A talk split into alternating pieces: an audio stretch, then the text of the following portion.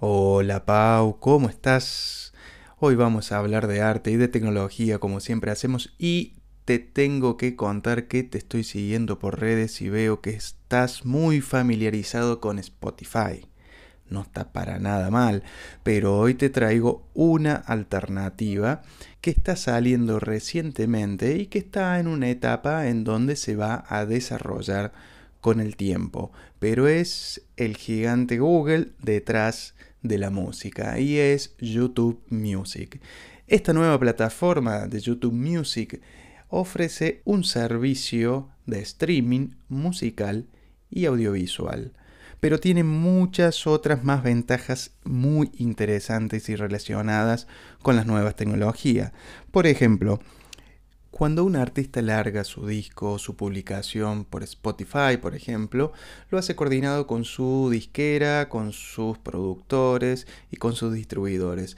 Ahora bien, YouTube Music plantea un nuevo paradigma en esto, porque los artistas, además de hacer sus lanzamientos oficiales en YouTube, pueden autorizar a sus fans a subir filmaciones de sus conciertos, autorizar la exhibición de ese material y sumarlo a la búsqueda del material oficial del canal de ese artista. Entonces esto crea un perfil muchísimo más nutrido o música alternativa autorizada.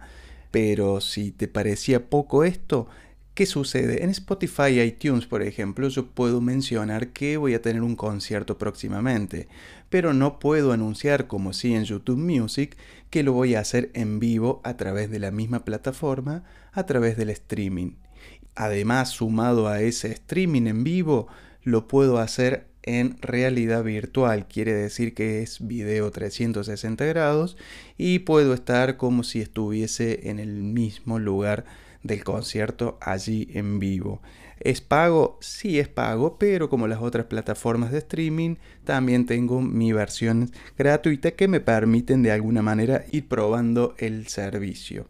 Aún más es la opción que te permite tararear, así sea de manera fragmentada, una canción y va a ir buscando e identificando como lo hacen ya varias aplicaciones, por ejemplo Shazam. Así que Pau, te dejo con estas inquietudes y no es para que cambies tu querido Spotify, pero es para que veas y analices algunas otras alternativas que la tecnología está poniendo a nuestro servicio. Te mando un gran abrazo y seguramente nos estemos escuchando en la próxima. Chao.